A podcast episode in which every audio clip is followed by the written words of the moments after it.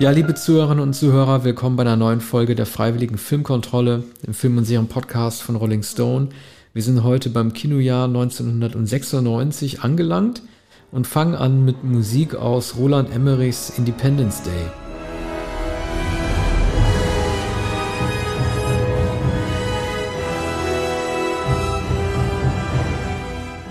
Ja, ich habe den Film äh, seit vielen Jahren zum ersten Mal gesehen, nur für diese Folge. Ich habe mich immer davon ferngehalten, war dann aber doch einigermaßen amüsiert. Es ist natürlich kein intelligenter Film, damit rennt man keine Türen ein, aber er hat irgendwie gewisse Elemente, die ich immer noch für ansprechend äh, halte. Ähm, das war, dieser Film äh, fiel in eine Zeit, in die Bill Clinton Jahre, der übrigens auch bei einer Pressevorführung sehr publikumswirksam gesehen hat, äh, wie das Weiße Haus zerstört wird durch die Außerirdischen. Das fiel in so eine Ära rein, in denen den Präsidenten sehr zugewandte Filme ähm, erschienen sind. Mal abgesehen von Mars Attacks, über den wir später sprechen. Also ich rede jetzt von Hello Mr. President, Air Force One oder auch eben Independence Day. Diese äh, ähm, zupackenden, äh, smarten und gut aussehenden Bill Clinton-Präsidenten. Man darf auch nicht vergessen, dies ist der Film, in dem äh, die Präsidentengattin, die First Lady, ihn als Lügner und er sie daraufhin, also scherzhaft als Lügner und er sie daraufhin scherzhaft als Verräterin bezeichnet, also ein sehr spielerischer Umgang mit Machtpositionen. Ja, was gibt's da zu sehen? Man sieht eine Freiheitsstatue, die mit dem Gesicht im Schlamm liegt. Sowas kann sich natürlich nur Roland Emmerich ausdenken. Äh, gleichzeitig auch so eine GI-artige, ähm, ähm, ja, wie soll man das sagen, so eine Art von Leichtfertigkeit, die Will Smith an den Tag liegt als Air Force-Pilot. Er sagt, er kann es nicht erwarten, E.T. in den Arsch zu treten und alle lachen, da liegt die Welt eigentlich schon in Trümmern. Ja, ansonsten gibt es noch Hinweise auf Roswell, ähm, also sprich, ne, dass dort damals schon das Alien abgestürzt ist, dessen Technologie, UFO-Technologie sie jetzt benutzen können, um die Aliens selber zu infiltrieren mit einem Virus, äh, auch in einem Computervirus, auch ein Thema, das man damals 1996 sehr groß aufbauschen konnte, weil man nicht wusste, was Viren alles anrichten können. Am Ende gibt es dann so eine Art, ähm, eine Art äh, United We Stand Moment, in dem alle Völker dieser Welt, äh, auch in China und auch in den arabischen äh, Ländern mit den USA zusammenstehen, um gemeinsam die Aliens zu bekämpfen. Äh, die USA machen das am 4. Juli und erklären mal ebenso schnurstracks diesen 4. Juli nicht nur zum Feiertag der USA, dem Independence Day, sondern auch der Welt. Haben damit also doch noch die Welt erobert.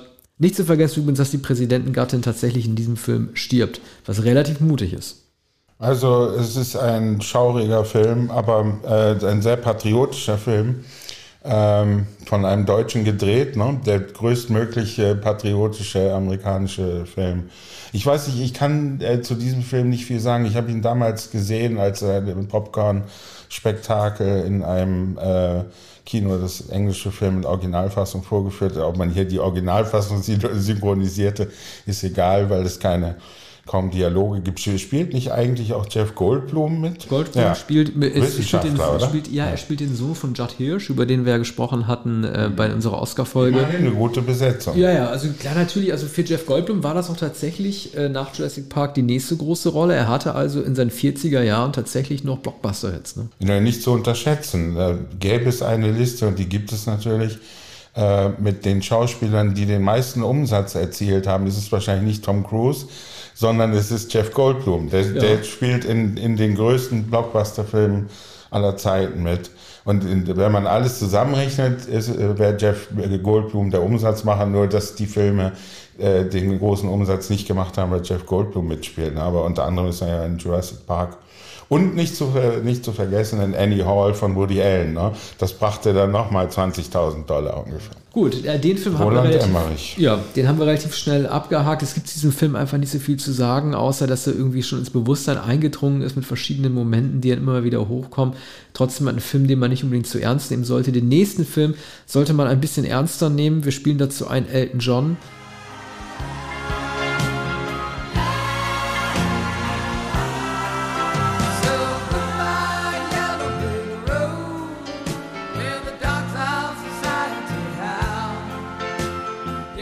Ja, das ist Lars von Triers Breaking the Waves, äh, der erste Film, mit dem er international für Aufsehen äh, gesorgt hat, von dem, über den wirst du gleich was erzählen. Das ist ja, ich sag's nur mal kurz zum Einstieg, Also ähm, Star, äh, Skarsgård, ne? Also er ist mir erstens unsympathisch. Ich, das weiß man. Ich, ich finde es nicht gut, wie er da mit Emily Watson umgeht. Und ähm, was mir aufgefallen ist, der sah damals schon alt aus. Er sollte diesen Ölplattform-Typen spielen mit langen Haaren, der in seinen Zwanzigern ist. War der jemals jung? Also ich finde den altersmäßig nicht gut besetzt. Er hat wahrscheinlich vorher in dänischen Filmen gespielt, in skandinavischen Filmen und war jung. Ähm, gemessen an den Rollen, die er dann kurze Zeit später gespielt hat, in internationalen amerikanischen Filmen, Good Will Hunting äh, zwei Jahre später, wirkt er da noch verhältnismäßig jung und als als Ölplattformarbeiter fand ich ihn nicht vollkommen unglaubwürdig, zumal ich äh, Stellan Skarsgård noch gar nicht kannte. Emma Watson äh, kannte man auch nicht. Der Film hat dann in Cannes gewonnen. Lars von Trier äh, war schon vorher den, äh, wie, wie man so sagt, äh, Arthouse-Kino-Besuchern ähm, durchaus ein Begriff hat schon einige Filme gedreht, darunter Element of Crime, woraufhin der, der Name äh, der Band zurückgeht, in den 80er Jahren. Und jetzt äh, war es natürlich der, der Durchbruch mit dem, mit dem äh, Preis in Cannes. Aber der Film ist, ähm, äh, der Film ist äh, natürlich ein Martyrium, das Martyrium von, von Emma Watson, die tatsächlich sehr schlecht behandelt wird von Stellan Skarsgård, mit dem sie verheiratet ist, den sie so sehr liebt und der äh, nach einem Unfall amputiert wird und, und daraufhin äh, wird, wird er zu einer Bestie, zu, ähm, zu einem, einem Wutkopf und ähm, sie lässt, will aber nicht von ihm lassen und er will ja, dass sie sich äh, sexuell ja, austobt. Ne? Ja, das kann, das kann man sagen. Also er, er, bietet dir sozusagen die Freiheit, ein Motiv, das man auch von Ingmar Bergmann kennt, äh, eines, eines der Vorbilder von äh, Lars von Trier. Und ähm, er bietet dir diese Möglichkeit, sie nimmt die Möglichkeit aber nicht an, wird darüber nahezu verrückt, gerät in religiösen Wahn, ähm, ähm, geht, glaube ich, in, in, in ein Kloster und, und äh, kommt dann ins, äh, kommt dann als Irre in, in, ein, in ein Krankenhaus. Und das ist also ein, ein fast nicht erträgliches Martyrium, das von Emma Watson Emily Watson. Also der Film ist ja durchaus kirchenkritisch. Sie wird ja verstoßen aus der Kirche, weil sie eine Prostituierte sei und käme nicht in den Himmel. Und am Ende mhm. lässt ja Gott die äh, Glocken für sie klingen im Himmel. Mhm. Was, soweit ich mich erinnern kann, 1996 auch für Jubelstürme gesorgt hat unter den Kritikern. Die fanden das gerade gut. Äh, warum macht von Trier sowas und ähm, überspannt das den Rahmen? Naja, er hat ein etwas gebrochenes Verhältnis äh, zur Kirche, zum Protestantismus.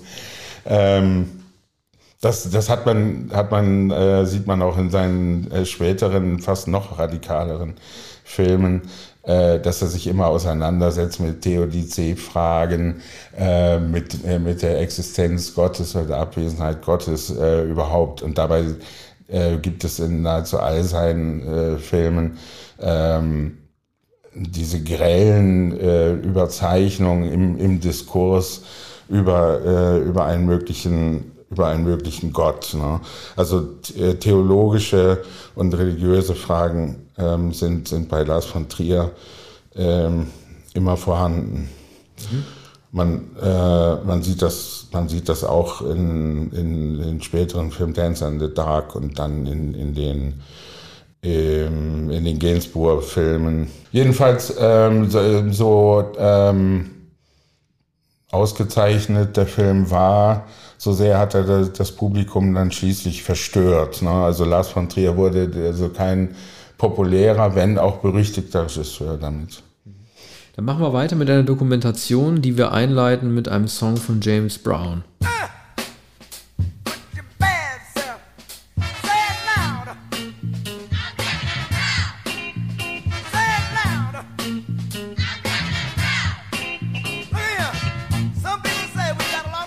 Ja, James Brown ist aufgetreten beim Rumble in the Jungle. Ähm, dieses ganze, dieser ganze Boxkampf, der 1974 stattfand, war ein Multi-Event mit Live-Auftritten mehrerer Künstler. Der Film heißt When We Were Kings. Ähm, der glaube ich auch mit dem Oscar ausgezeichnet wurde als beste Dokumentation.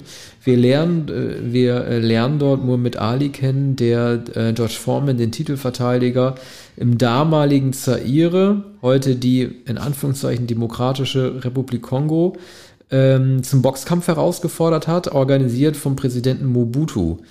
Muhammad Ali sagt dazu, andere zahlen 10 Millionen für einen Krieg, nur um sich als Land wichtig zu machen. Mobutu holt dann einfach die Boxer da ins Land. Ich habe mich oft gefragt, du kennst dich wahrscheinlich ein bisschen besser aus, ähm, ob äh, Muhammad Ali, ja, das klingt vielleicht ein bisschen blasphemisch, aber ich weiß es einfach nicht, ob er auch einen Redesprecher hatte oder ob er wirklich so schlagfertig seine Sprüche ähm, sozusagen improvisiert hat. Er sagt ja unter anderem, ich habe mal so ein paar Sachen notiert. If you think the world was surprised when Nixon resigned, wait till I kick four men's behind.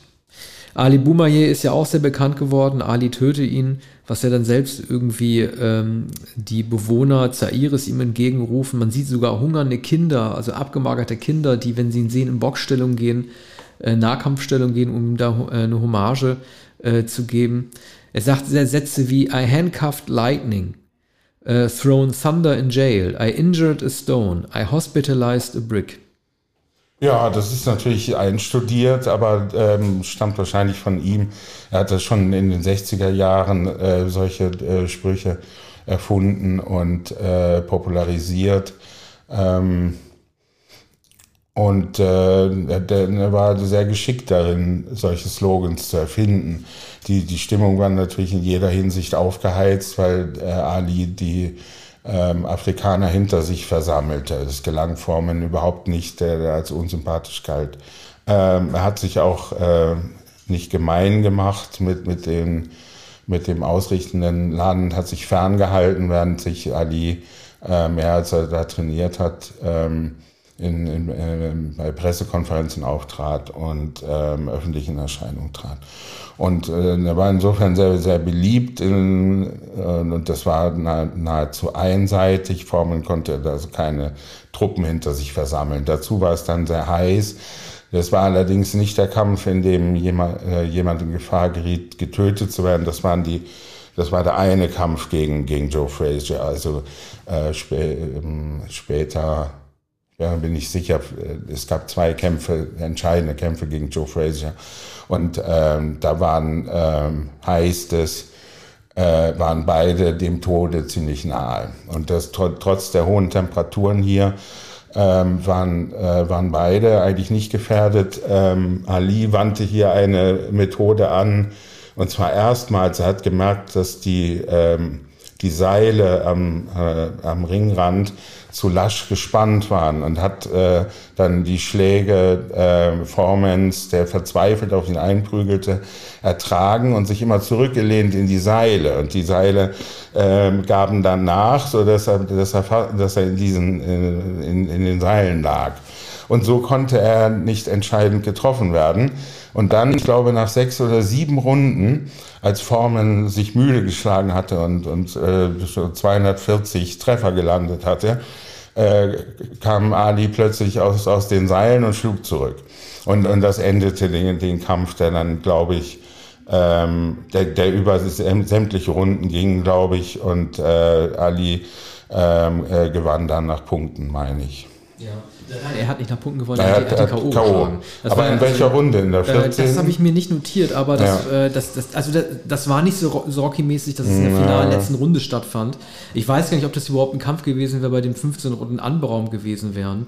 Ich fand es nur so erstaunlich. George Foreman hat ähm, danach ja noch eine zweite Karriere äh, als Weltmeister geschafft. Er wurde, glaube ich, mit 46 Jahren nochmal Weltmeister und war dann ja derjenige, gegen den Axel Schulz dann gekämpft ja. hat. Ne? Und er selber würde Foreman ja auch zum guten Menschen irgendwie werden. Er galt ja irgendwie als gütiger Mann, der irgendwie auch gebetet hat, fast so eine Al Green-artige äh, Wandlung.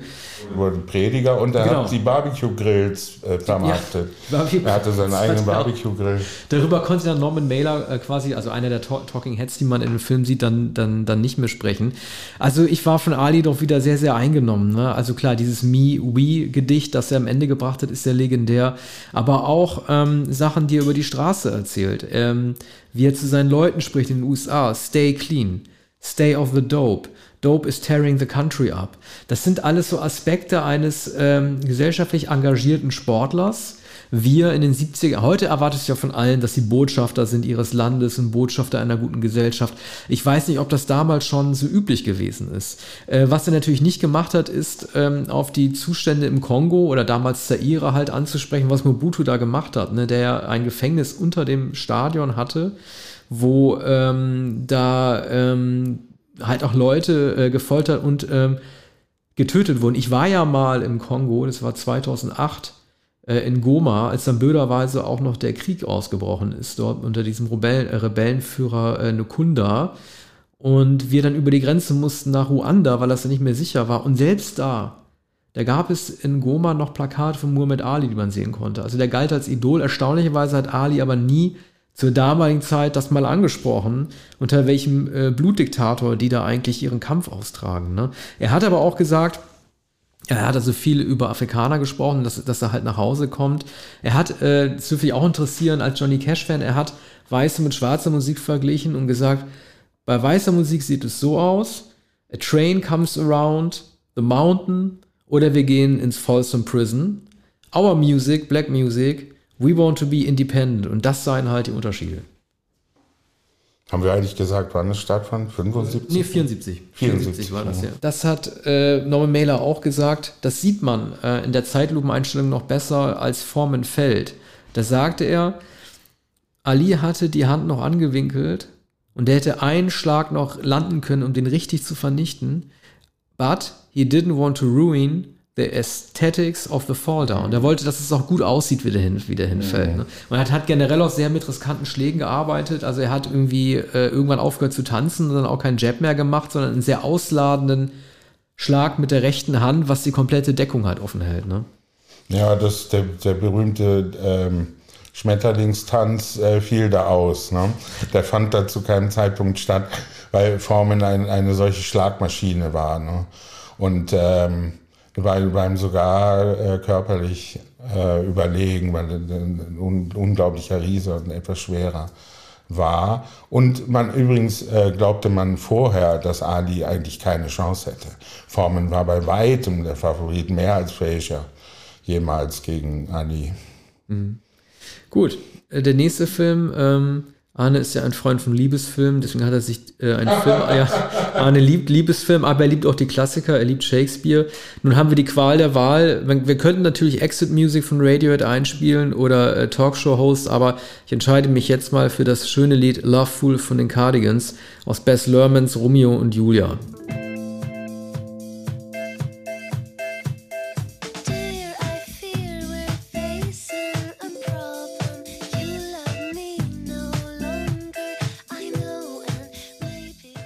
Das hat das Album der Cardigans, ich weiß nicht, ob das auf Gran Turismo war, aber das hat die Cardigans international eigentlich nochmal, ich will nicht sagen gerettet, aber wenn der Song nicht gewesen wäre, ich glaube, Erase Rewind, Favorite Game, war das davor? Da weiß ich, nee, weiß ich nicht mehr. Egal, erzähl ja, du. Aber äh, dieser Song äh, war dann auch sehr auffällig. Ich weiß nicht, ob es, ob es eigentlich ein Hit war, aber die Cardigans, die ähm, damals mh, hm, noch nicht bekannt waren, haben dann äh, einigen Erfolg gehabt. Ne? Vor allem mit, mit diesem eingängigen Stück. Ähm, noch erfolgreicher wurden dann natürlich Radiohead. Die äh, Exit Music for a Film ist die Exit Music for a Film, nämlich für diesen Film. Und ich weiß noch, dass ich einen Abspann sah, was ist das denn für ein Song, der später auf OK Computer schien. Ja, es ist ein Film von, von Bess Luhrmann und äh, mit äh, DiCaprio und äh, Claire Danes in einer ähm, ja, fast musicalhaften Adaption von Romeo und Julia. Den Film fand ich dort weniger überzeugend als äh, die, die Musik des Films. Ne? Äh, die Schauspieler sind sehr gut, aber äh, alles, was, was daran ähm, so, so ähm, tänzerisch, melodramatisch ist, äh, fand ich nicht überzeugend nach so vielen Romeo und Julia Adaptionen. Ne? Äh, ich finde, dass manchmal die 1 zu 1 Übertragung der Shakespeare-Dialoge auf das Miami, der, ich glaube, das ist Miami, diese Strandszenen äh, äh, des Jahres 96, dass es manchmal nicht so ganz passt. Also mhm. es wird gerufen, weg mit den Schwertern, gemeint sind natürlich Pistolen. Dann sagt der Polizeichef, wenn Sie nochmal den Frieden stören, zahlen Sie mit Ihrem Leben. Als könnte ein Polizeichef eine Todesstrafe aussprechen. Das funktioniert manchmal nicht so richtig. Mhm. Manchmal gibt es einen Hinweis, der irgendwie so ganz subtil ist, ne? wenn zwei sich unterhalten und der eine zum anderen sagt, spricht klar und deutlich, deutlich, nicht silbenfein gestochen. Da merkt man mal, dass diese Sprache an sich vielleicht schon zu artifiziell für die damalige Zeit gewesen ist.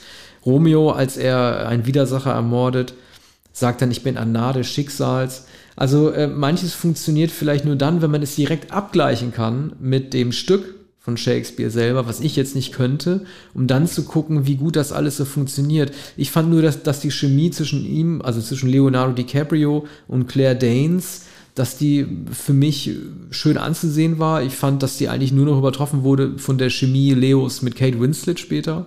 Also ich fand, das war ein schönes, es war einfach ein schönes Miteinander. Und ähm, es ist natürlich immer wieder bezaubernd, das kennt man sonst nur von Love Actually, wenn sich jemand, wenn jemand den anderen zum ersten Mal sieht und sich dann gleich in ihn verliebt, so wie das zwischen den beiden der Fall ist.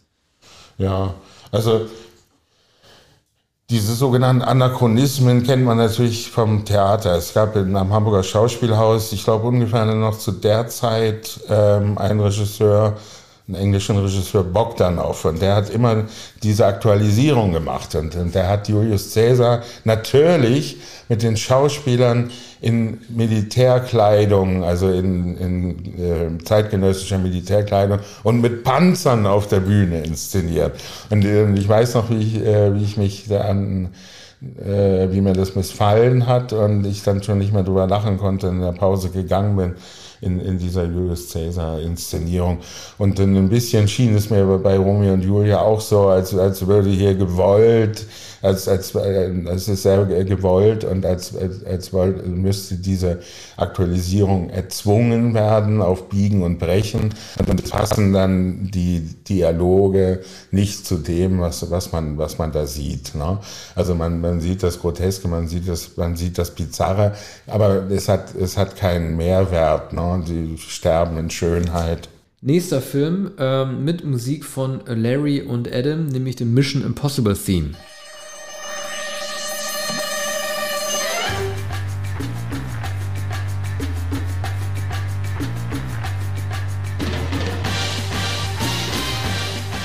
Ja, die beiden haben sich zusammengetan, vielleicht auch aus Trotzreaktion, äh, weil ja auch ähm, Bono und ähm, The Edge zusammen schon Filmmusik gemacht haben, nämlich Goldeneye für Tina Turner, abseits von U2.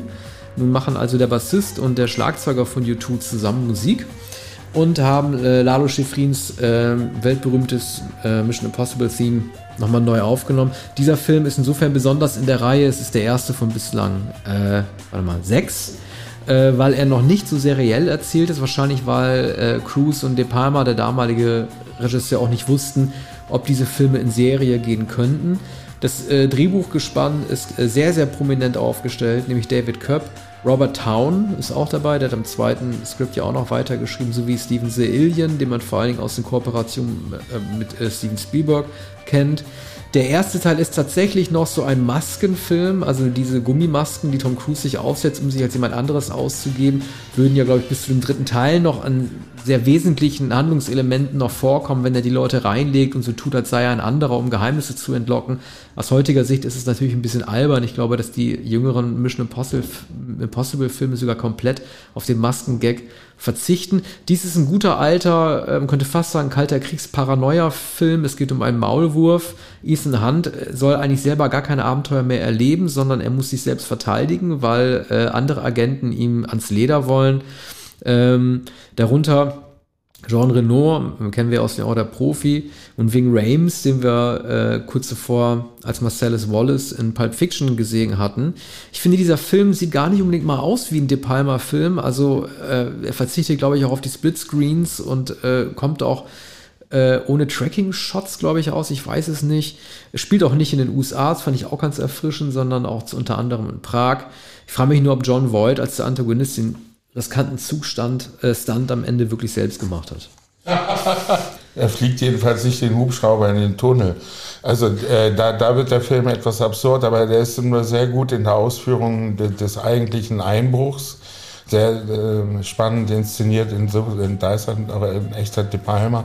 Und dann da in der, ich glaube, in der Botschaft, wo, wo, wo der Empfang ist. Das ist sehr gut. Und, und das ist natürlich auch Hitchcock-esque. Äh, also insofern ist es schon äh, ein De Palma-Film, aber ähm, sehr, sehr klassisch inszeniert, wie du zu Recht sagst, als Paranoia und kalter Kriegs. äh, Thriller-Agentenfilm eigentlich. Und, und die, die, die, äh, die Demaskierung, ne, wenn diese Gummimaske abgezogen ist, ne, das ist, ist eine, eine simple Scharade, aber man, ich kann mich daran erinnern, dass ich doch sehr äh, verblüfft war. Ne?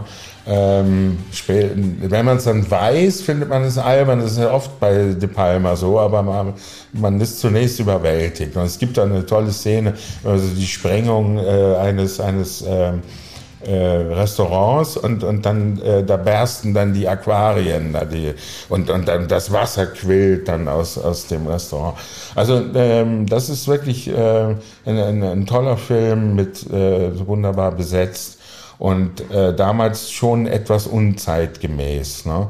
aber äh, sehr, sehr gelungen auch als, als Tom Cruise Vehikel, aber eben nicht nur Tom Cruise Vehikel, anders als die späteren äh, Mission Impossible Filme.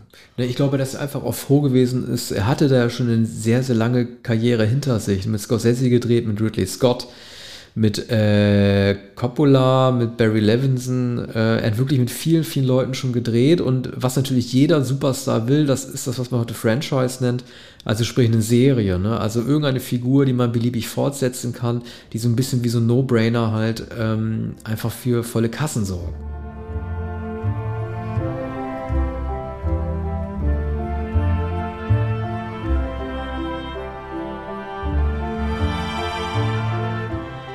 Fargo, äh, der wahrscheinlich, ähm, ihr wahrscheinlich bis heute neben No Country for Old Men größter Hit. Weißt du, ich habe, das ist der erste Film, also Francis McDormand äh, trägt da einen Beißschutz. In, in der Rolle. Ja.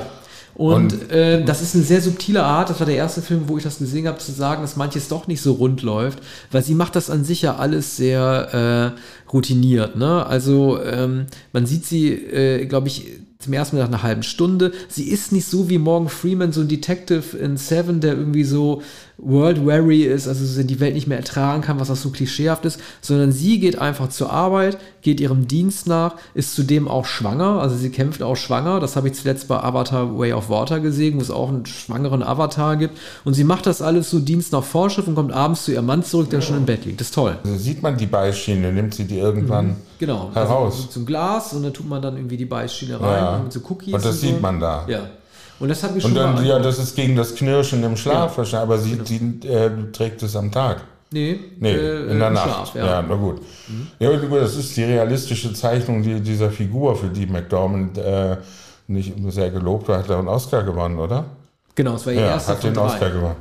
Ja. Dafür. Und ähm, da gab es eigentlich keinen Zweifel, nachdem man den Film gesehen hatte, äh, dass sie den Oscar gewinnen würde. Ja, das ist ein Film, der äh, mit äußerster äh, mit, mit, äußerstem Lakonismus eigentlich äh, sehr brutale äh, Vorgänge beschreibt. Ne? Also die, die äh, Morde sind außerordentlich äh, erschütternd. Später gab es dann ja die, die auch berühmte Serie. Aber der, der Film äh, war in, im, im Genre Kino äh, der Coen-Brüder insofern einzigartig, als sie dann noch weitergegangen sind, als zum Beispiel in Miller's Crossing. Ne? oder in, in so einem nostalgischen Film wie Hudsucker Proxy der, mit Paul Newman, der vorher nie, und äh, Tim Robbins, der einige Jahre vorher, ich glaube zwei Jahre vorher, drei Jahre vorher, äh, nicht erfolgreich war und, und Fargo, kleiner Film, der ganz und gar im Schnee spielt, das macht, macht den Film auch so schön und dann auch so ähm, grausam, wenn das Blut dann sich mit dem Schnee vermischt. Das ist schon ein ästhetischer Reiz. Ja, der Film war so erfolgreich, dass die Coens danach erstmal die schlimme Klamotte äh, Big Lebowski äh, drehen mussten, der von vielen als Kultfilm verehrt wird. Und ich bin sehr froh, dass du den für das Jahr 97 oder 98 nicht ausgesucht hast. Wir werden also es vermeiden können, über diesen Film äh, zu sprechen. Äh, also die, ähm, die so richtig weird, ne, was man als weird bezeichnet äh, wurde Fargo ja vor allen Dingen auch mit der, mit der Serie, die auch sehr gut ist, von der es drei Staffeln gibt, die in den Zehnerjahren erst gedreht wurde, da wurde Fargo zu einer Art Gefühl. Da wurde dieser Ort Fargo zu einem Gefühl. Die Serien, die Folgen spielten gar nicht mehr unbedingt alle mehr in dem Ort Fargo, sondern ging es nur noch um Winterwelten von damals und heute, in denen Leute erpresst werden oder Dinge machen müssen, äh, von denen sie nicht dachten, dass sie die tun müssten. Ich, mir tut auch William H. Macy so ein bisschen leid, der da zu sehen ist, über den werden wir noch einige Male sprechen, weil er im Jahr 97 vorkommt, in Boogie Nights, in 98 kommt er in Psycho vor. Aber was macht der Mann eigentlich heute? Der ist doch komplett weg. Mhm. Ich weiß nicht, was der macht. Und das war ein sehr, sehr guter Schauspieler.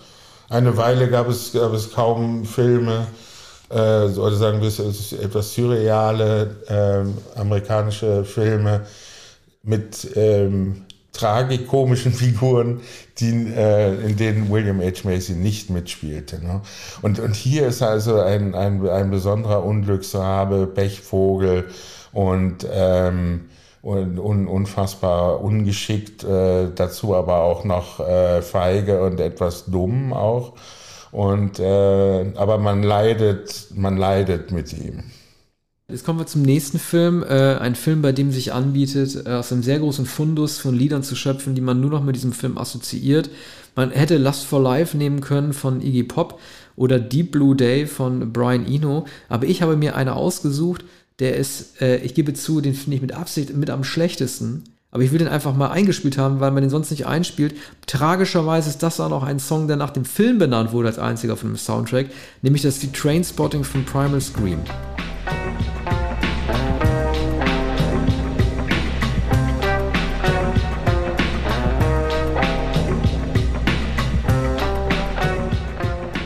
Ja, der geht 10 Minuten. Und äh, es gibt wenig Filme in unseren 90er-Jahre-Folgen, denen ich mir so wenig Notizen gemacht habe wie zu Trainspotting, weil ich gar nicht mehr groß weiß, was man dazu sagen soll. Unabhängig davon, dass ich den Film immer noch sehr schätze. Dieser Film hat, um nochmal beim Soundtrack zu bleiben, war ja eigentlich nach Pulp Fiction der zweite große 90er-Jahre-Soundtrack. Auch das wohlgemerkt eine Compilation, also sprich äh, äh, kein Score mit Originalkompositionen, sondern mit sehr, sehr gut, heute würde man sagen, kuratierten Beiträgen. Äh, ich weiß noch, beim Musikexpress, wo ich damals gearbeitet hatte, da gab es das große Musikexpress Voting nach den besten Soundtracks. Da sind natürlich Pulp Fiction, Trainspotting und Purple Rain ganz oben gelandet, wenngleich das halt keine komponierten Stücke, wie gesagt, sind, sondern zusammengetragene. Ja, das ist ein Film, ähm, in dem das Heroin in äh, Edinburgh zelebriert wird. Es ist ein tolles Lebensgefühl, dieser Monolog, den äh, Renton da macht der ist ja sehr legendär, ne? Choose Life und was trotzdem bedeutet, dass man das Heroin spritzen soll. Interessanter finde ich aber fast noch als diesen Heroin-Monolog die Art und Weise, wie diese Schotten, die dort in der Armut leben, über die Engländer urteilen. Sie sagen, wir Schotten sind das Letzte, die Engländer sind nur Idioten, aber wir haben uns von diesen Idioten auch noch kolonialisieren lassen. Das fand ich ganz schön. Ansonsten gibt es halt als, als bemerkenswerte Momente natürlich noch den Toilettengang von ähm, Hugh McGregor, als er in dem Klo nach dem Heroin taucht und Brian Eno dann zu hören ist. Ähm, mich würde mal interessieren, was Tarantino von dem Film gehalten hat, weil er äh, in der ähnlichen Leichtigkeit und Songbetontheit ja gedreht wurde. Ich konnte dazu nichts finden, nur dass Tarantino stattdessen über zwei andere äh, Werke äh, Boyles äh, sich hämisch geäußert hat, nämlich 28 Days Later und Sunshine. Ja. Ich mag auch äh, Trainspotting nicht, die anderen Filme auch nicht von Boyle. Deshalb äh, äußere ich mich, nicht, äußere mich gar nicht dazu. Wieso magst du den nicht? Äh, ich habe überhaupt gar keinen Bezug dazu. Nee, überhaupt du warst doch damals schon Redakteur beim Star. der, muss ja. doch, der muss doch im Heft, du musst doch dazu was zu gesagt haben.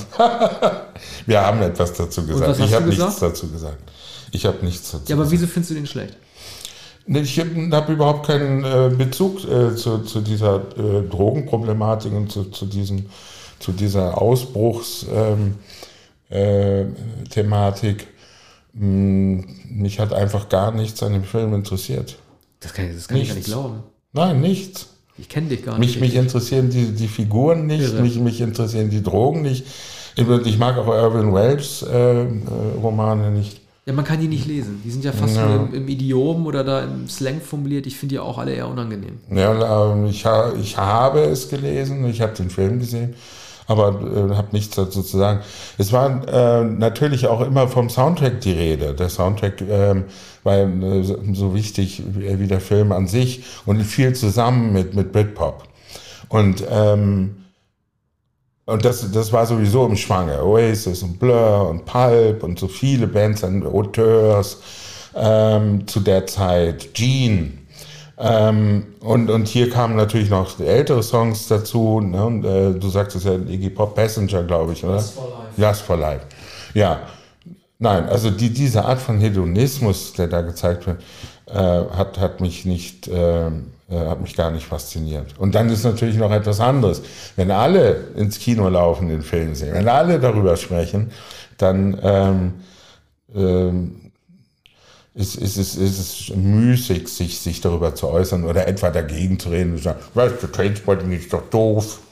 Ich würde sagen, in, indifferent. indifferent. haben wir auch alle geguckt. Ja, der Film hat mich aber ergriffen. Mhm. Das war mir egal, dass ich das anderen Film gesehen Und, äh, aber hier ist Indifferenz. Ich will gar nicht sagen, dass das etwa ein, ein schle- schlechter Film ist. Das äh, kann man äh, wahrlich nicht behaupten. Aber ähm, ich, ich mag, mag Boyle, Boyles Filme nicht. The Beach auch nicht. Gibt es überhaupt keinen Film von Danny Boyle, Nein, keinen, keinen einzigen. Auch nicht Slumdog Millionär. Ja, das ist, ist vielleicht ein, ein Gebrechen. Ne? Nö, das nicht. Aber gut, wir werden ja, also, Ein, blinder, wir, ein blinder Fleck. bis wir in den Nullerjahren äh, unseren Kritiken angekommen wären und dann über Boyle, wo seine eigentlich guten Filme ja begonnen zu sprechen, werden ja eh noch ein paar Jahre ins Land äh, Du vergehen. sprichst über The Beach, du sprichst über Slumdog. Nee, über die beiden nicht. Ich würde tatsächlich Sunshine und äh, 28 Days Later irgendwann nochmal erwähnen, Ja. aber es wird noch Jahre dauern, bis wir da ankommen. Bis dahin gehen wir ein wenig in die Zeit zurück, nämlich einen Film, über den Arne dann ein bisschen Ein mehr Liebesfilm? schwärmen kann. In gewisser Weise ein Liebesfilm, äh, der zur großen Überraschung des Jahres 1996 wurde, ich weiß nicht, sieben oder acht, neun Oscars. Die Rede ist natürlich von Anthony Mingellas englischen Patient. Und jetzt gehört die, ich habe ihn zwar auch extra geguckt, jetzt zum ersten Mal, aber jetzt gehört dir die Bühne komplett. Na, aber jetzt muss ja die Musik eingespielt werden. Ah.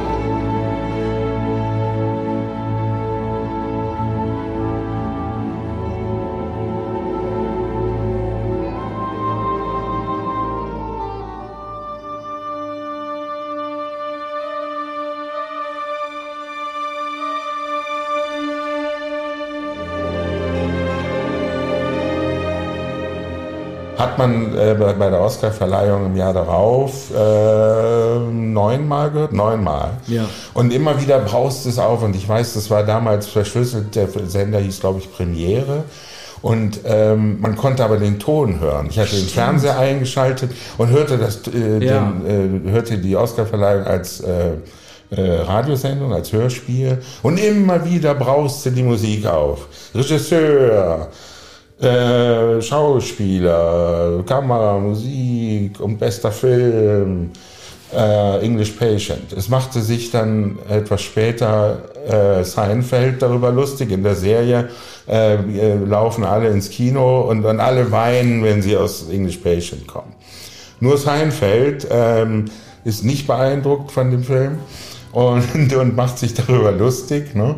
Und äh, nein, es ist, es ist ähm, Ju- Julia äh, Dreyfus, ähm, die sagt, der Film ist doch, ist doch doof, was, was finden die denn alle? Der ist total langweilig, der Film.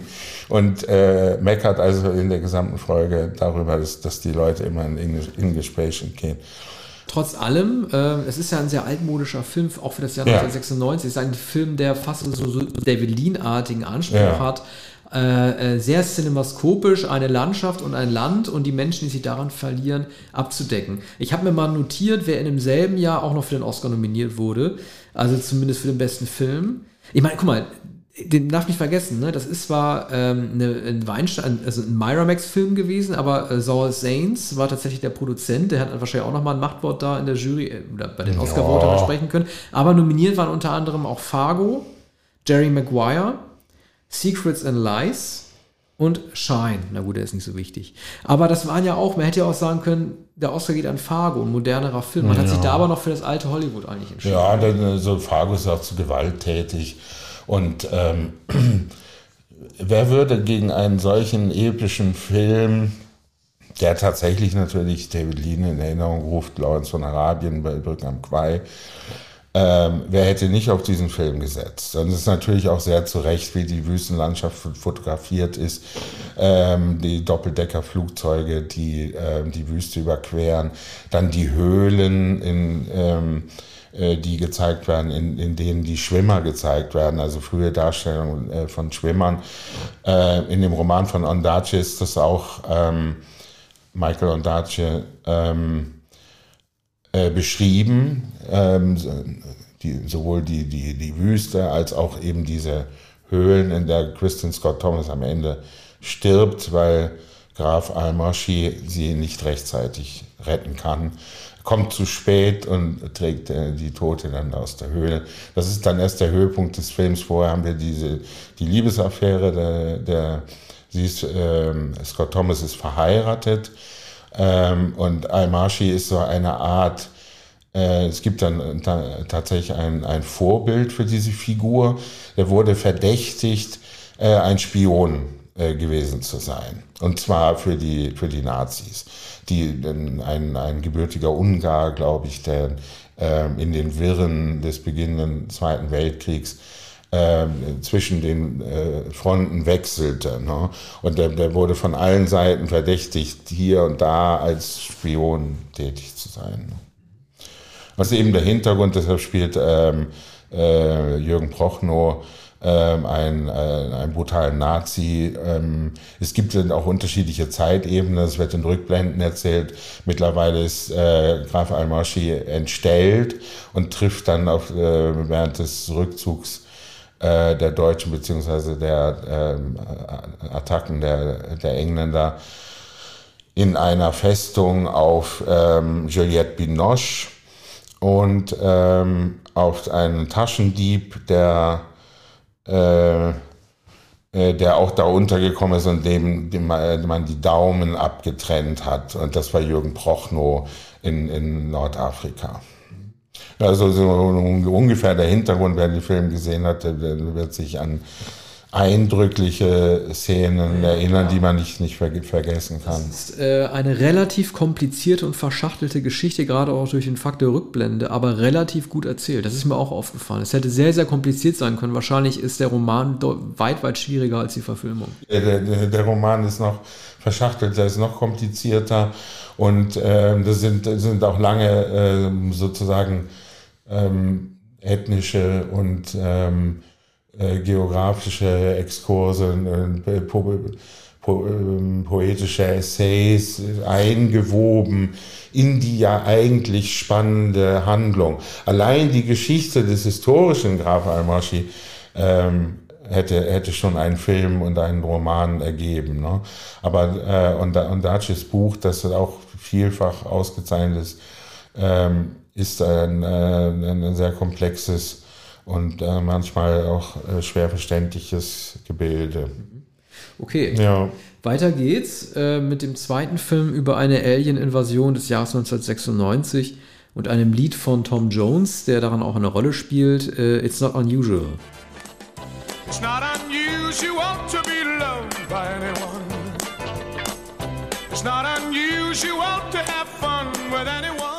Ja, das Lied spielt eine sehr wichtige Rolle in Mars Attacks, Mars Attacks mit Ausrufezeichen von Tim Burton, ein wirklich widerlicher Film.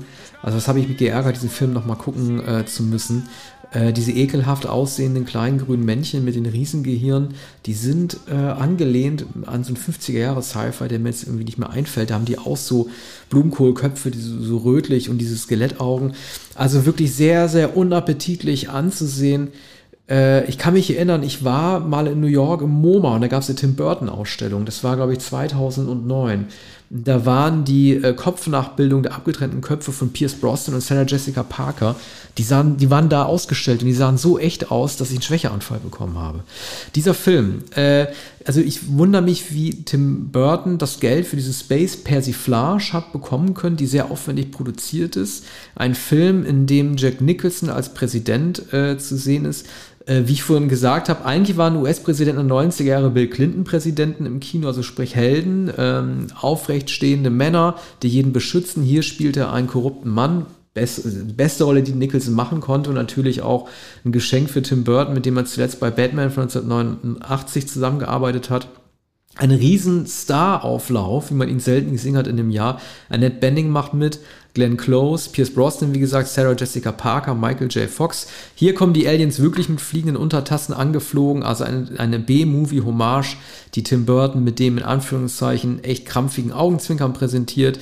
Brosnan spielt äh, ein Jahr nach seinem Bond-Debüt ein Forscher mit Pfeife, der sehr stark daneben liegt. Er sagt irgendwie, dass eine technisch weiterentwickelte Zivilisation normalerweise nicht barbarisch sein kann und wird dann gleich eines Besseren äh, gelehrt.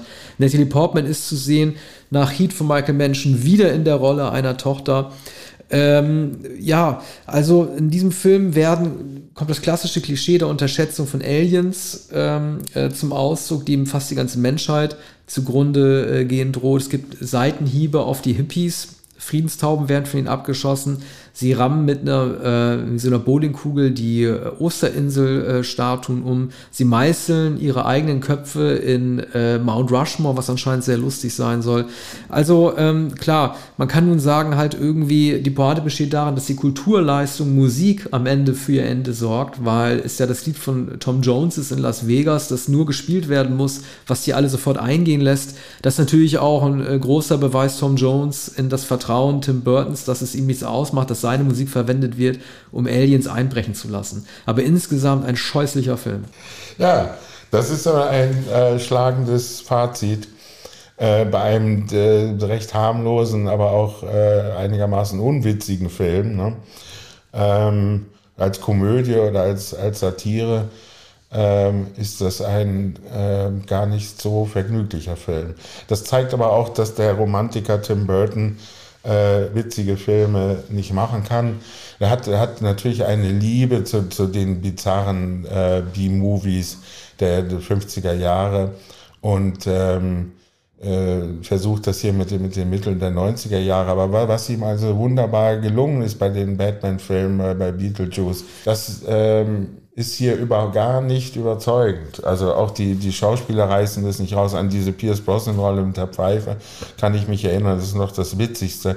Aber sicher nicht Annette Bening, sicher nicht äh, Jack Nicholson.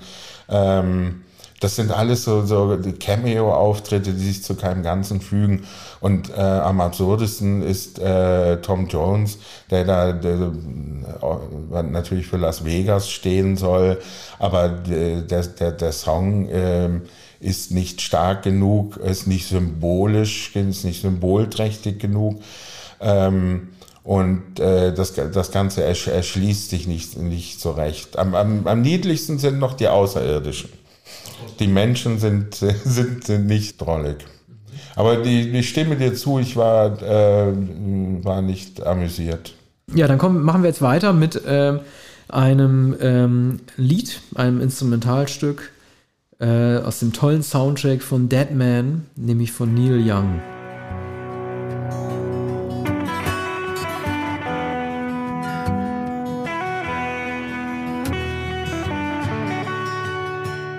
Ja, Neil Young befand sich in den 90er Jahren äh, auf einem zweiten Höhepunkt. Du kannst sicherlich mehr zu Neil Young sagen als ich.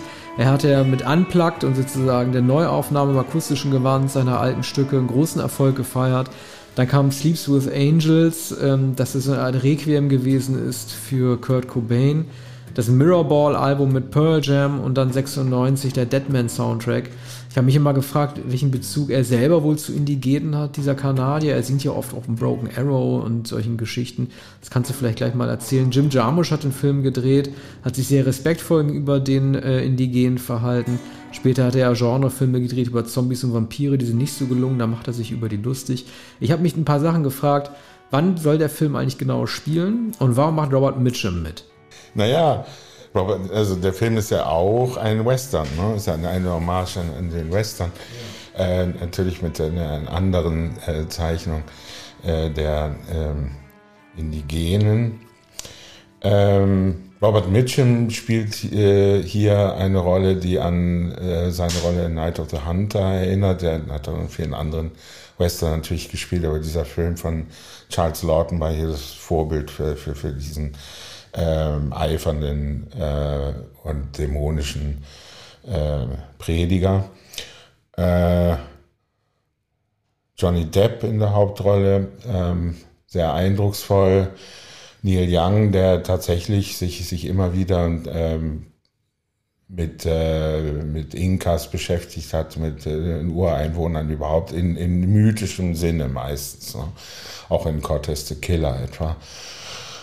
Und ähm, er hat die, den gesamten Score eingespielt. Das ist alles äh, elektrische Gitarre von Neil Young und der, der Soundtrack ist auch einigermaßen spektakulär als ähm, äh, Soundtrack-Album erschienen, das wie ein äh, Neil Young-Album vermarktet wurde und das sicher auch gutiert wurde, zumindest äh, von Menschen, die äh, zum Beispiel auch Arc World und da die Arc, den Arc-Teil der Platte äh, ähm, gern mochten. Äh, wobei diese, diese Musik hier, die, ähm, die Bilder, die sehr, schöne Schwarz-Weiß-Fotografie des Films untermalt. Ne? Es ist verhältnismäßig wenig Handlung oder die, ein, eigentlich äh, ist es die, ein, eine, äh, die Pilgerreise von Johnny Depp oder eine Reise in den Tod. Am Ende äh, sitzt er, glaube ich, ähm, in seinem Pelzmantel äh, tot im Kanu. Und äh, der, der, Film ist ein, eigentlich ein, eine große Meditation über amerikanischen West, äh, West, Westen, über amerikanische Landschaften und äh, ein, eine Hommage an, an den Western-Film schlechthin. Und äh, als, als solcher äh, sehr, sehr gut äh, gelungen, einer, einer der großen Jim Jarmusch-Filme. In diesem Film wird Johnny Depp von mich, äh, für mich äh, von Edward mit den Scherenhänden zu Jack Sparrow. Also er ist am Anfang äh, der sehr harmlos wirkende Buchhalter, der sehr verschüchtert ist, sehr große Angst hat von, äh, also vor ähm, den Weißen, aber auch vor den Indigenen, aber sich dann langsam halt zu so einem Schützen entwickelt, der sich immer bunter kleidet mit Federn und dann wirklich wie der Pirat der Karibik dann ähm, sein Land dann am Ende regiert. Äh, sein Begleiter, er heißt, er heißt im Film ja William Blake, wie der Dichter. Sein Begleiter heißt äh, Nobody. Das ist auch ein Nativer und äh, von dem lernt er so ein bisschen kennen, wie er halt ähm, ein Ausgestoßen ist, sowohl von seinem eigenen Stamm als auch von den Weißen, weil er versucht wurde, europäisch zu erz äh, ähm, erzogen zu werden. Also er hat ein paar Jahre in Europa verbracht, für die sind aber keiner Seite mehr so richtig ähm, zugehörig. Das ist natürlich deshalb auch ein Film über die Suche nach Identität, der Mangel an Identität und was die Eltern eigentlich aus einem machen. Ne? Ich habe mich nur gefragt, ob Jarmusch nicht deshalb in Schwarz-Weiß gedreht hat statt Farbe, weil dann äh, die Herstellung von Zeitkolorit, also sozusagen die Atmosphäre zu schaffen, dass es nicht so schwer ist und nicht so teuer ist, wie wenn du in Farbe drehst. Weil man merkt dann doch, als es in die Wildnis geht und die die ähm, äh, Saloon-Kulissen verlassen, sieht er doch wirklich so aus wie in so einem Wald von heute gedreht. Das fand ich. Und dann wäre ein Wald von heute gedreht. Ja. ja. Das weiß ich nicht. Das ist natürlich eine, ästhetische Entscheidung. Äh, man, man, kann doch sagen, dass, dass viele der, der großen Western von, ähm, von Howard Hawks und ähm, sehr, die, die John Ford-Filme in, in Schwarz-Weiß sind. Es gibt aber von beiden natürlich auch große Farbfilme. Anthony Mann sind Farbfilme. Äh, die Stilisierung ist hier natürlich ex extrem und, und äh, man sieht natürlich, dass das Kino ist. Ne? Und das ist kein naturalistischer, sondern extrem äh, stilisierter Film, bei, bei dem man immer denkt, ah, guck mal, da haben sie eine alte Lokomotive hingestellt und die, diese Holzwaggons äh, das ist äh, so Kindtop. Ne? Aber äh, trotzdem ein, ein sehr schöner Film, der, der, möglicherweise mit geringem Budget inszeniert wurde. Aber natürlich ist Jarmusch einer der großen Independent-Filmer, der, der, man denke an äh, Stranger Than Paradise. Der ist der bekannt für sein, äh, seine Schwarz-Weiß-Fotografie. Ne? Okay, dann kommen wir jetzt zu meinem letzten. Das ist noch ein Bruch jetzt. Ja. Jetzt kommt ein kleiner Bruch.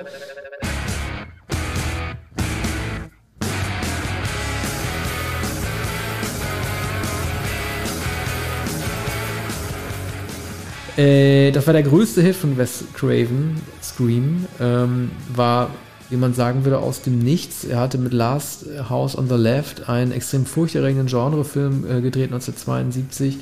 Dann kam noch Hügel der blutigen Augen über die Hillbillies. 1984 natürlich Nightmare on Elm Street. Danach hat er zwar noch weiter gedreht, aber fiel nicht wirklich auf.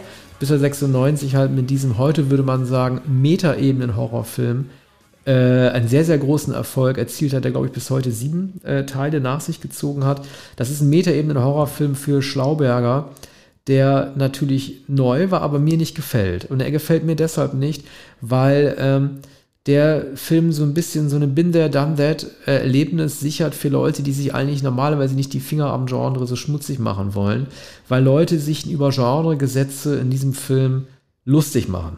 Äh, es geht darum, nie alleine im Wald sein, äh, nie im Horrorhaus weiterleben auf, am Tag, auch wenn die Nächte unerträglich sind, nie die Gruppe auflösen, nie einem Geräusch nachgehen und all diese Genregesetze, die durch Horrorfilme wie Freitag der 13. oder Halloween etabliert wurden, die werden dort abgefragt und diejenigen Pärchen, die meinetwegen Sex haben und so weiter, wie bei einem Halloween-Film, werden deshalb gemeuchelt.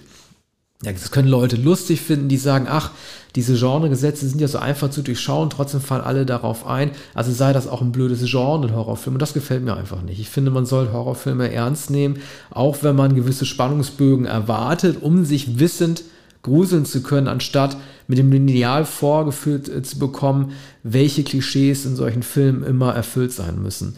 Ich finde auch, dafür ist er auch nicht intelligent genug. Also das Who Done It ist äh, ziemlich schnell klar. Ne? Also das äh, äh ähm, dass ähm, Neve Campbell, die Hauptdarstellerin, äh, von Freunden bedroht wird, die sich hinter dieser, wenn auch sehr kreativen Mundmaske, dieser Schreibmaske verbergen. Das war eine neuartige Maske, Komisch, dass noch keiner darauf gekommen ist, die war wirklich sehr effektiv. Das war dann doch sehr klar, dass es Freunde sein müssen, die ihr nachstehen.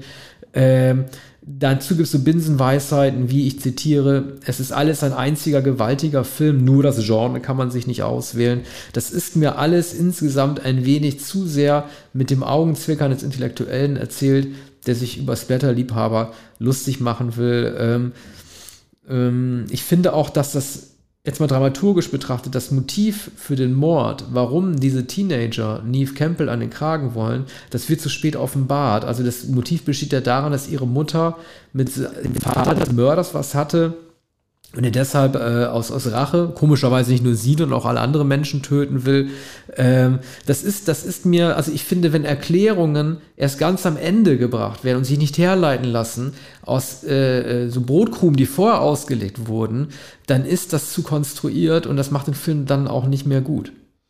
Es gibt keine ironischen Horrorfilme. Also der Film war natürlich extrem populär, also wie du zu Recht sagst haben Leute äh, sich darüber amüsiert, die eigentlich keine Horrorfilme schauen oder die immer schon fanden, dass die Motivation, dass, dass die Plots die, dieser Filme an den Haaren herbeigezogen sind. Ne? Und äh, die sich sonst auch nicht so gern gruseln und sich auch mit psychologischen ähm, äh, Mustern nicht befassen oder die holzschnittartig finden in Horrorfilmen. Ne? Umso lieber hatten sie jetzt diese äh, simple Ironisierung, da man sozusagen äh, wie beim Malen nach Zahlen nachverfolgen kann, äh, was die Protagonisten falsch machen und spektakulär falsch machen. Und man ahnt dann natürlich immer schon, was, was passieren wird. Ne? Und ähm, in, insofern äh, ist es ein, ein billiger Spaß ähm, ich kann mich, kann mich äh, daran erinnern, dass ich äh, so ein mildes Vergnügen hatte bei diesem Film und ähm, mich dann mehr als zuvor überhaupt mit dem Genre des Horrorfilms befasst habe. Aber nur eine sehr kurze Zeit, denn ähm, ähm, ich, ich empfinde wenig ähm, wenig Spannung oder Grusel bei, bei diesem Film. Ähm, der Munchkiller, der kann natürlich auch sehr unfreiwillig lustig sein. Er rennt ja so tapsig wie ein Teenie, also er kriegt dauernd was irgendwie auf die Fresse und klemmt sich in der Tür ein und fällt die Treppe runter. Äh, da kann man meinetwegen darüber lachen, aber insgesamt ist es im Grunde genommen ein äh, Teenie-Film äh, mit ja, ich meine, also vielleicht hat ja Wes Craven auch so einen Film gedreht, weil er gemerkt hat, dass er mit ernsthaften Stoffen, ich glaube, er hat davor Schocker gedreht, der kein Hit war, äh, einfach auch nicht mehr landen kann. Also das ist vielleicht, man würde heute sagen, etwas ist auserzählt, das meint natürlich zu Ende erzählt, aber vielleicht hat er selber keinen Zugang mehr gehabt zu äh, seriösen Motiven, Serienkillern oder halt, ähm, äh, es, es, es, sind ja alles mal Serienkiller bei ihm. Last on the Left ist ein Serienkiller, Freddy Krüger ist auch ein Serienkiller. Äh, naja, so viel halt zu Scream, einem sehr, sehr großen Hit des Jahres 1996 und wir kommen jetzt zum Abschluss. Arne stellt noch einen Film vor, es geht wieder um Tom Cruise. Man könnte entweder einspielen, äh, Free Falling von Tom Cruise, von Tom Petty, dass er lustigerweise singt, als es ihm am schlechtesten, als, es ihm, als er denkt, dass es ihm gut geht. Er singt das lachend am Auto, aber eigentlich geht es Jeremy Maguire schon schlecht. Aber wir spielen mal lieber ein Junk von äh, Paul McCartney, das ausgerechnet bei einer Kussszene im Film zu sehen ist.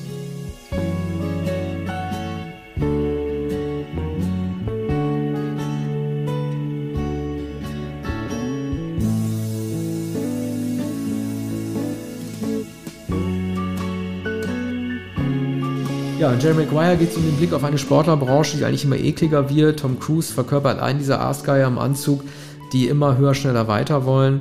Ähm, er selber macht ja in den ersten Minuten des Films ein sehr niedliches Paper, in dem er fordert, es muss um weniger Geld gehen, um weniger Klienten und um mehr Zuwendung. Äh, wichtig ist, was wir denken und nicht, was wir sagen.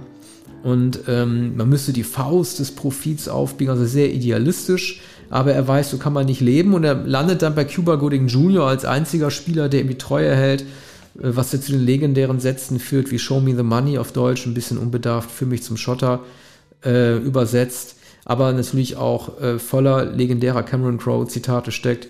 You complete me oder You had me at hello. Oh ja, You complete me. Äh, dazu hat Cameron Crowe, der Regisseur, sich später noch geäußert. Ich glaube, es gibt in der Dokumentation 100 Jahre Kino sogar genau diesen Ausschnitt, äh, der äh, dann kommentiert wird. Hier handelt es sich auch um einen Liebesfilm, nämlich um die Liebe Cameron Crowe zu Tom Cruise, um die Liebe von äh, Tom Cruise und Cuba Gooding Jr. Und äh, das ist also ein, ein Buddy-Movie im schönsten Sinne. Cuba Gooding wurde damit äh, äh, berühmt. Äh, Cruise war schon berühmt und das ist äh, einer der schönsten Filme von äh, Cameron Crowe. Äh, an Billy Wilder geschult, mit dem äh, Crowe viele ausführliche Gespräche geführt hat, die in einem Band versammelt sind. Man merkt hier die Komödienexpertise des ehemaligen Rockjournalisten beim Rolling Stone, der äh, bald darauf, vier Jahre später, ähm, äh, einen Film über den Rolling Stone gedreht hat. Ja. Ich finde ja, das Selbstbewusstsein Crows zeigt sich schon im Filmtitel an sich, Jerry Maguire. Also das ist ja noch nicht mal deskriptiv. Ne? Das ist einfach ein Namenstitel. Das heißt, er muss so überzeugt gewesen sein von ähm, der, der Ausdrucksstärke dieser Figur Jerry Maguire, wie sie auch ist. Es ist eine von Tom Cruise besten Rollen in diesem Erfolgsjahr mit Mission Impossible zusammen auch noch, die er ähm, gespielt hat.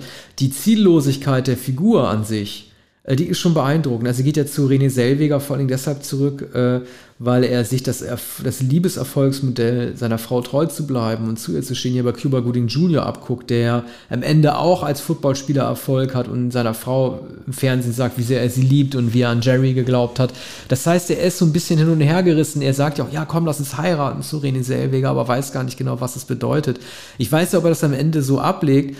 Das ist vielleicht ein bisschen komisch, ähm, unabhängig davon, als sie ihm ähm, ihre Liebe halt bekennt und sagt, You had me at hello, dieser Spruch hat sogar einen eigenen Wikipedia-Eintrag. So gut sind die Dialoge äh, gewesen, äh, Cameron Crowe in diesem Film.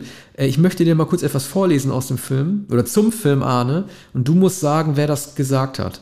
Das ist ein Eintrag zum Film über jemanden, der da mitspielt. Diese Person hat notiert äh, in einem Blog, ganz am Ende stehe ich gemeinsam mit dem amerikanischen Footballstar Troy Aikman und habe exakt zwei Sätze zu sprechen oder auch vier Worte. Glückwunsch, Jerry, tollen Job. Wenn man allerdings aus Versehen blinzelt, verpasst man mich. Das Plakat mit vielen Fotos von mir, vor dem Jerry ein längeres Telefonat führt, ist länger im Bild als ich später live. Hm, aber immerhin, es wurde von meinem Management aus Frankfurt nach Hollywood geschickt. Kommt man nicht drauf, ne? Aus Frankfurt. Ja. Also es geht Hollywood. um Cameo. Also ein deutscher Schauspieler. Deutsche Person, ja. Mhm.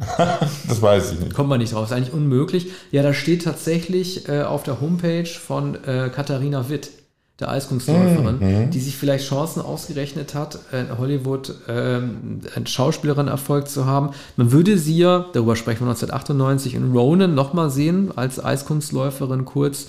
Ja, das hat sie sich so vorgestellt, Kati Witt, die Olympiasiegerin. Äh, finde es aber irgendwie auch ganz nett, dass sie das halt in ihr, auf ihrer Seite so schreibt, dass sie halt irgendwie ihre Rolle auch nicht überbetont. Hat nicht ganz funktioniert mit der Hollywood-Karriere. Ich wollt, will dir jetzt auch gar nicht nachtreten. Ich fand es eigentlich eher niedlich. Also was anderes als ein Cameo-Auftritt war wohl nicht geplant, jedenfalls nicht von Cameron Crowe. Äh, übrigens ist mir wieder eingefallen, was Cameron Crowe zu You Complete Me sagt, zu dieser, ähm, zu dieser Szene. Er hat nämlich äh, Cruz gesagt, ja, das ist wohl ein bisschen kitschig. Äh, das kann man, kann man ganz schlecht spielen. Dann, vielleicht machen wir es besser nicht. Und dann, dann, dann sagte Cruz, nee, nee, warte mal äh, ich versuche es. Und dann ist es drin geblieben. Ah, Ich finde ja, wie gesagt, den, den, Soundtrack ja auch toll. Also Free Falling of Junk ne, von McCartney, so ein wunderschönes Lied, was ja ein ganz äh, zynisch Junk genannt wurde, weil es vielleicht zu lieblich ist für McCartney für die damalige Zeit. Ich glaube, das ist auf Ram. Ich weiß es gar nicht. Wird dafür die Kussszene. Wahrscheinlich, denn Cameron Crowe hat ja die Expertise des Musikjournalisten. Hello, Walls. Hot for you today. Don't you miss her? Uh, The People vs. Larry Flint, die Geschichte des Hustler-Verlegers von Milos Forman, großen Regisseur, der tschechischen Regisseur der 60er, 70er Jahre, der äh, jetzt so spät in seiner Karriere äh, noch äh, recht äh, gute satirische, äh, tragikomische Filme gemacht hat. Hier Woody Harrison in der Rolle und ich glaube Courtney Love spielt eine Geliebte, äh, die dann in den, äh, die sozusagen ihn in den Wahnsinn begleitet oder er begleitet sie in, in den Wahnsinn. Ein Mann, der später im Rollstuhl saß, ich, ich meine nach einem Attentat, oder? Wurde angeschossen. Und äh, also ähm, ein guter, sagen wir, solider Milos Forman-Film. Also zunächst einmal, wie wurde Milos Forman, er ist ja Tscheche oder Tschechoslowake, äh, wie man damals gesagt hätte, wie wurde er selbst in den USA empfangen? Also er ist ja auch mal ein großer USA-Kritiker gewesen. Er hat das, er hat ähm, das psychiatrische System kritisiert in der Ken äh, Kesey-Verfilmung, einer Flug Kuckucksnest, äh, Man on the Moon, wie Komiker dort aufwachsen. Hier geht es ja auch darum, anzuprangern, in Form von Larry Flint, dass die ähm, Amerikaner als Doppelmoral halt irgendwie hätten, dass sie auf der einen Seite halt Gewaltfilme, die in den äh, 70er Jahren schon sehr groß wurden, irgendwie gutheißen, aber Porno halt irgendwie nicht. Er stellt, stellt auch die Frage, was ist obszöner, Sex oder Krieg? Wie, äh, welchen Bezug hat wohl Milos Forman gehabt zu dieser Figur? Ja, bei Milos Forman geht es natürlich immer um Gewalt, um psychische, körperliche Gewalt. Insofern war natürlich richtig in den USA auch seine äh, tschechischen Filme kreisten äh, schon um diese Komplexe. Es geht auch immer um Libertinage, äh, auch sexuelle Libertinage und äh, Liberalität. Und hier geht es ja eigentlich um den, um den Prozess gegen ähm, äh, Larry Flint, der, ähm, der, der vehement bis zum letzten die Freiheit verteidigt. Ähm, ja, gar nicht Pornografie, aber Nacktheit zeigen zu dürfen. Ne? Oder ich meine, im, im, im Hustler, der Hustler ging weiter als Playboy. Und, und diese, diese, die, diese Freiheit äh, wollte er sich unbedingt nehmen. Er wird hier vielleicht etwas übertrieben zum, zum Freiheitskämpfer, der, der auch im, im, im Rollstuhl nicht Larry, Larry, Flint ist übrigens auch selber zu sehen, der echte Larry Flint in der Rolle als Richter, der sozusagen das Urteil fällen muss über, äh, über sich selbst. Gut, mal abgesehen von den Schöffen, aber der sozusagen für Recht und Ordnung sorgt. Äh, jo, äh, dann haben wir den auch abgehakt und sind am Ende unserer Folge angekommen. Vielen Dank fürs Zuhören. Wir haben uns ja geeinigt, über fast alle 90er-Filme fast zu versuchen, sie in einer Episode zu besprechen. Deshalb wurde es heute wieder ein bisschen länger. Gut, ähm, dann bis zum nächsten Mal.